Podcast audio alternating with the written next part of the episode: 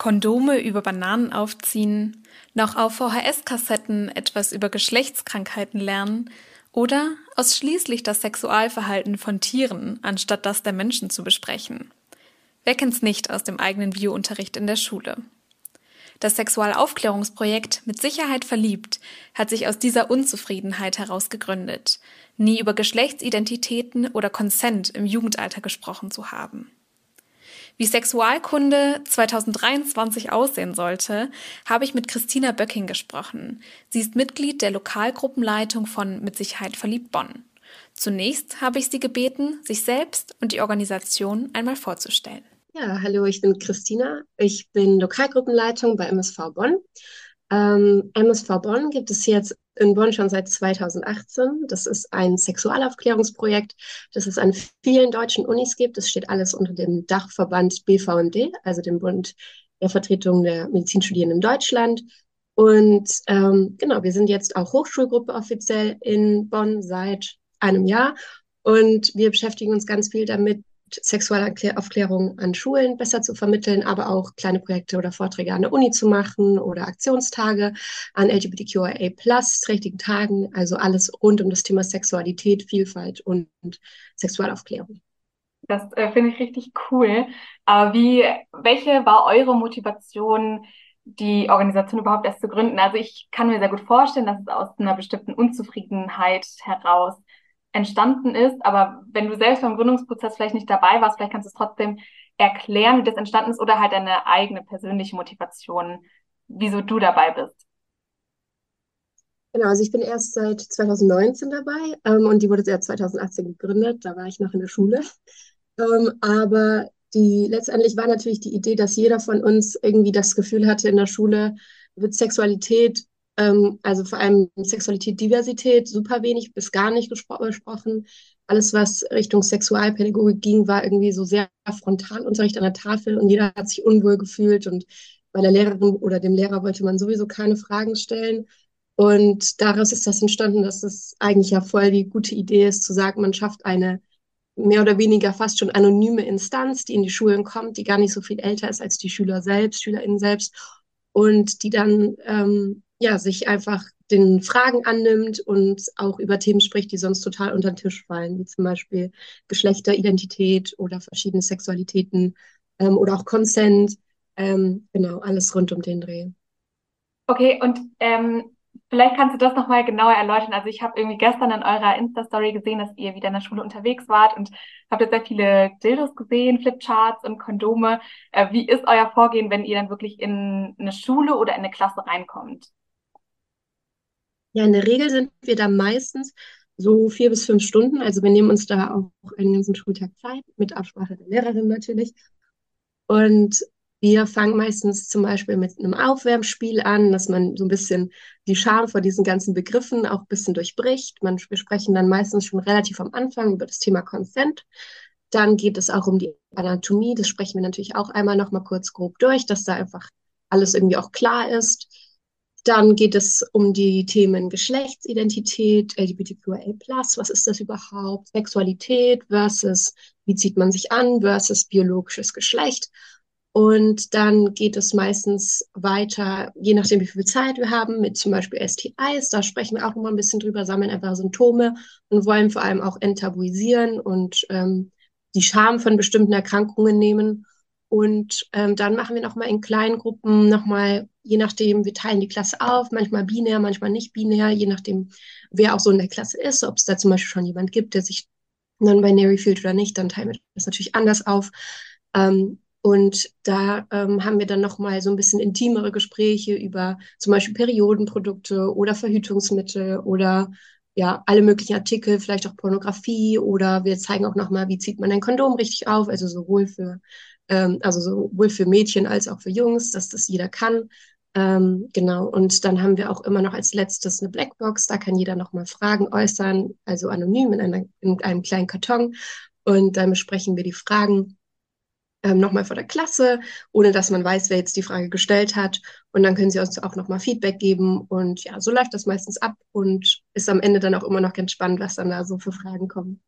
Okay, richtig, richtig cool und spannend. Ich habe da jetzt noch mal eine Nachfrage, wenn ihr die Gruppen quasi aufteilt, also auch wenn ihr das irgendwie binary macht, ist es dann trotzdem so, dass ihr genau die gleichen Inhalte in beiden Gruppen macht? Also zum Beispiel, dass ähm, männlich gelesen oder Jungs ähm, auch lernen, wie eine Periode funktioniert oder was es damit alles auf sich hat? Oder macht ihr das dann tatsächlich auch ein bisschen thematisch unterschiedlich, was ihr dann da behandelt? Ja, also wir machen das schon so, dass uns das auf jeden Fall stark am Herzen liegt, dass quasi jedes Geschlecht verstanden hat, was ist ein Zyklus, was ist eine Periode, was passiert da. Ähm, das sprechen wir meistens auch vorher schon mal einmal in der ganzen Klasse durch. Und in den kleinen Gruppen sprechen wir natürlich auch über Periode mit den Jungs. Ähm, aber äh, mit den Mädchen, da kommen natürlich in der Regel mehr Fragen auf, weil die vielleicht schon ihre Periode haben, weil die da andere Sachen benutzen. Da sprechen wir das schon ein bisschen mehr im Detail. Aber trotzdem ist uns das super wichtig. Ähm, ich glaube, die meisten von uns sind da auch sehr feministisch unterwegs, dass wir so dass so das ganze Thema Geschlecht irgendwie so von diesen allen Stereotypen so wegnehmen und deswegen auch explizit ähm, vom biologischen Geschlecht versus Geschlechtsidentität sprechen und dementsprechend auch allen Geschlechtern eigentlich alles zeigen, weil das ja auch ein Status ist, wo sich viele vielleicht auch oder manche vielleicht noch gar nicht sicher sind, was bin ich eigentlich, was möchte ich eigentlich? Und deswegen ist es erst recht besonders wichtig, dass wenn wir das zum Beispiel binär aufteilen, dass wir trotzdem ungefähr über Ähnliches sprechen, aber meistens kommen natürlich auch ein bisschen andere Fragen ähm, und das passen wir dann dementsprechend auch so ein bisschen an voll cool, voll aufmerksam auch. Wie kommt es denn dann bei den SchülerInnen an? Also habt ihr da mal konkrete Reaktionen bekommen oder lest ihr das dann mehr so in den Gesichtern, dass dann doch irgendwie alle ganz zufrieden sind, das mal besprochen zu haben? Also meistens kriegen wir am Ende relativ gutes Feedback in der Blackbox, also eben so anonyme Zettelchen von Leuten, die sagen, dass ihnen das sehr gut gefallen hat, dass sie das wertvoll fanden.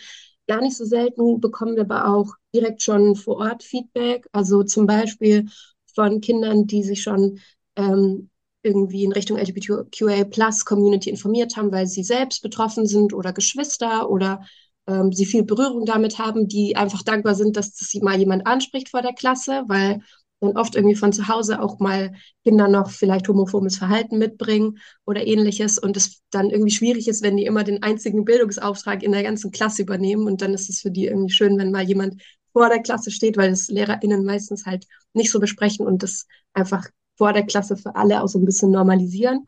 Ähm, und das schönste Feedback, finde ich persönlich, ist auch immer, wenn man einfach merkt, dass die Klasse Vertrauen aufbaut. Sprich, wenn die SchülerInnen dann einfach zu einem herkommen und persönliche Fragen stellen und keine Angst haben, sich da irgendwie zu öffnen und einfach das zu fragen, was ihnen auf dem Herzen liegt. Weil dadurch, also darum geht es ja uns auch letztendlich, dass wir irgendwie den, die Angst so ein bisschen vor dem Größerwerden nehmen und die Angst vor Periode, die Angst vor Sex, die Angst vor ähm, ja, dem anderen Geschlecht vielleicht auch, also ja, oder Geschlechtserkrankungen oder sonst was, also dass wir da irgendwie einfach so ein bisschen Komfort schaffen können und zeigen können, das ist alles normal, das wird sich alles legen, macht euch keine Sorgen, ähm, passt einfach auf euch selbst auf und seid sicher, dass ihr immer das, was passiert, auch wollt und sonst äh, müsst ihr da keine Angst haben und das finde ich immer irgendwie am schönsten, wenn man das merkt, dass die Klasse da auch mitspielt. Absolut, also sehr positives Feedback höre ich daraus. Ist es denn auch so von den Schulen, dass wenn ihr da gewesen seid oder euch quasi, ihr geht ja proaktiv wahrscheinlich auf die Schulen zu und bietet ja. das an, ja, wie kommt das dann bei denen an oder wird es auch manchmal als Konkurrenz irgendwie wahrgenommen oder eher auch total positiv? Eben, also von den LehrerInnen, die wir schon begeistern konnten, ähm, also wo wir schon öfters waren, die sind meistens ähm, ja sehr froh, dass wir da sind, weil natürlich ist es für die auch eine gewisse Entlastung und die bekommen auch oft dann im Nachhinein noch gutes Feedback von den SchülerInnen und das geben sie dann auch ans, an uns weiter. Ähm, wenn wir aber neue Schulen gewinnen, die unser Projekt jetzt noch gar nicht kennen, würde ich sagen, hat man schon manchmal den Eindruck, dass die LehrerInnen vielleicht denken, dass wir ihnen die Kompetenz zum Sexualunterricht absprechen, was sie natürlich nicht tun. Das sollen jetzt quasi zwei verschiedene Instanzen sein und trotzdem passiert ja im Vorhinein eine gewisse Art von Basic Sexualunterricht, sonst ist es auch irgendwie schwierig. Ähm, genau, also, aber habe ich jetzt auch noch nie so im, in der direkten Aussage mitbekommen. Das ist vielleicht manchmal die Vermutung, wenn Schulen uns da irgendwie ablehnen oder so, dass die vielleicht äh, ja nicht wissen, was wir genau machen und deswegen denken so, das kann ich selbst besser. Aber ähm, von den LehrerInnen, die wir dann von unserem Projekt so ein bisschen mehr erzählt haben und die uns dann auch mal in der Schule da hatten, ist es eigentlich immer so, dass beide Seiten froh sind, dass wir das so machen konnten, weil es für die SchülerInnen eigentlich voll die coole Sache ist und für die Lehrer auch irgendwie angenehmer ist, wenn da einfach jemand von außen kommt und all die unangenehmen Fragen so ein bisschen abfängt.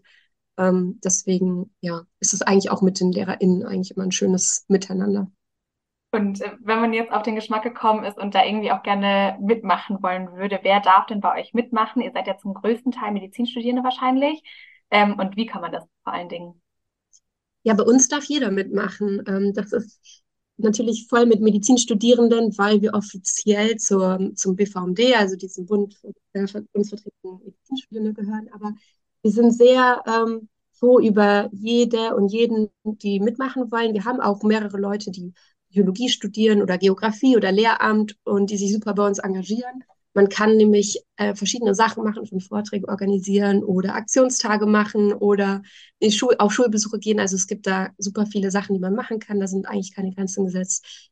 Deswegen freuen wir uns immer, wenn jemand kommt und mitmachen möchte.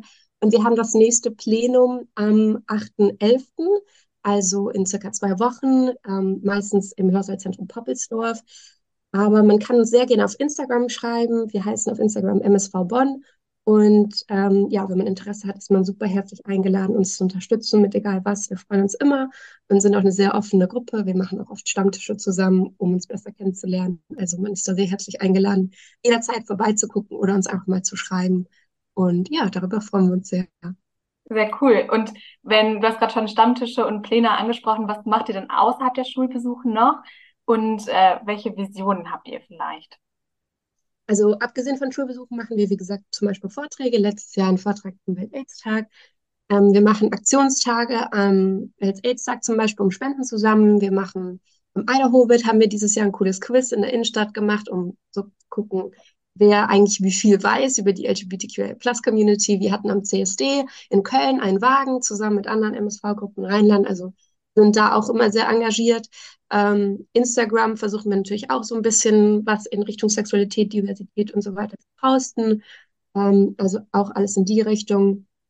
Und unsere Vision ist, glaube ich, eigentlich ein, ein, festes Netz an Schulen aufzubauen, wo das einfach regelmäßig klappt, dass wir viele Schulbesuche machen können, dass wir da in guter Zusammenarbeit mit den LehrerInnen stehen und dass wir auch mit anderen kleinen Aktionen in der Uni und in der Stadt zum Beispiel so den Rest der Bevölkerung auch so ein bisschen noch mit mit in den Wagen packen, dass alle irgendwie so ein bisschen, ja, da vielleicht mehr Awareness bekommen, da mehr verstehen, Scham ablegen und vor allem auch Stigmata und Vorurteile gegenüber Menschen anderer Sexualität oder mit bestimmten Erkrankungen oder sonst was so ein bisschen ablegen können. Ja. Richtig cool und sehr, sehr spannend. Vielen, vielen Dank.